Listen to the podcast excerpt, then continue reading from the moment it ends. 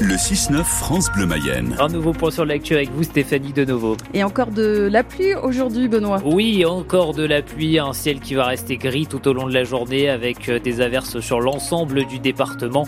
On fait euh, la météo complète après les infos. C'est l'une des annonces d'Emmanuel Macron au Salon de l'Agriculture, l'instauration de prix planchers. Oui, afin de mieux rémunérer les agriculteurs, annonce qui n'a pas convaincu tout le monde, Jeanne Mézia.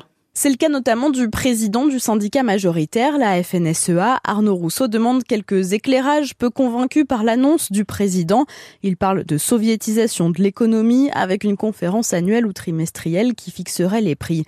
Pas du tout d'accord, la Confédération paysanne salue, elle, cette mesure. Il faut qu'on m'explique comment on peut être contre ça, déclare la porte-parole Laurence Marandola, bien qu'elle se dise ultra vigilante sur la manière de mettre en place ces prix planchers. Et même Bruno Dufayet ancien responsable de la FNSEA de la filière bovine, affirme que cette demande est récurrente chez les agriculteurs. Il parle même d'un revenu vital pour les éleveurs.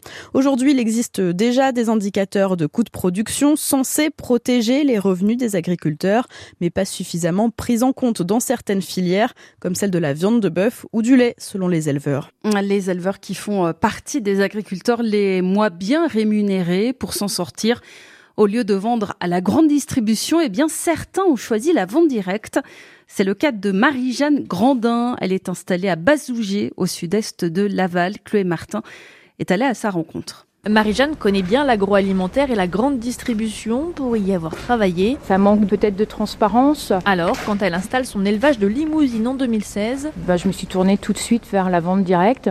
Très peu d'interlocuteurs du coup, un abatteur, un boucher et des clients. De la ferme à l'assiette, un contact direct avec le consommateur. Quand on vient sur l'exploitation, on dit Ah bon, ça se passe comme ça en fin de compte? Bah oui, oui, oui, parce que c'est pas une, simplement un morceau de viande dans une barquette. Une viande de bœuf qui trouve en tout cas son public. Une centaine de clients en achètent régulièrement à Marie-Jeanne et ce n'est pas forcément plus cher. Je suis allée au, Leclerc. Euh, bah, quand on compare les prix, on est vraiment similaire, quoi. La différence, elle se fait en fait sur ce que rapporte une vache à l'éleveuse. Si elle part avec le grand camion, j'ai 600 euros de moins. Si elle part avec le petit camion à cran, j'aurai 600 euros de plus. Le grand camion, c'est celui de l'industrie agroalimentaire avec qui Marie-Jeanne est tout de même obligée de travailler. La vente directe, même si elle fonctionne bien, demande un investissement trop important. Il faut relancer les clients, il faut faire les colis. Euh, il y a du travail derrière. Hein. Tout le monde ne peut pas faire de vente directe. Il faut des bouchers, il faut des abattoirs. Tout ça, ça se fait pas comme ça. Marie-Jeanne plaide donc pour que chacun, à tous les niveaux de la chaîne, fasse sa part. Et Marie-Jeanne Grandin est membre du Drive Fermier 53 qui regroupe une trentaine d'éleveurs. Une nouvelle plainte contre Gérard Depardieu. Oui, le comédien déjà mis en examen pour viol sur une jeune comédienne. Il fait aussi l'objet d'une enquête pour agression sexuelle sur un tournage il y a dix ans. Et voici donc une plainte déposée en fin de semaine révélée par Mediapart, notamment pour agression sexuelle sur un tournage de film il y a trois ans. C'est une décoratrice qui s'est décidé à signaler les faits à la justice. La métropole de Rennes mise en examen pour homicide involontaire après la mort d'une jeune mayonnaise en 2019 grâce Lochin. 22 ans, originaire de Cuillé, a été renversée par un camion alors qu'elle circulait sur une piste cyclable dans le centre-ville de Rennes. Les parents de la jeune victime espèrent rapidement procès et surtout des travaux pour sécuriser la piste cyclable où leur fille a trouvé la mort.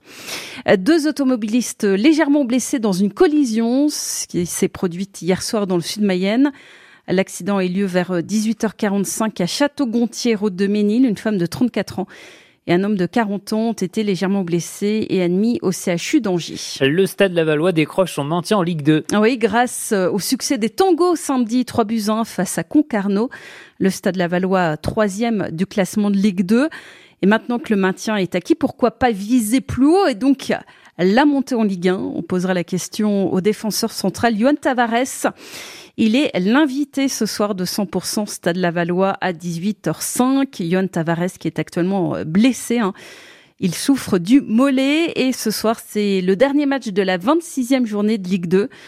Euh, Caen accueille Angers, Angers qui est deuxième au classement, euh, Caen est dixième. Le match est à 20h45.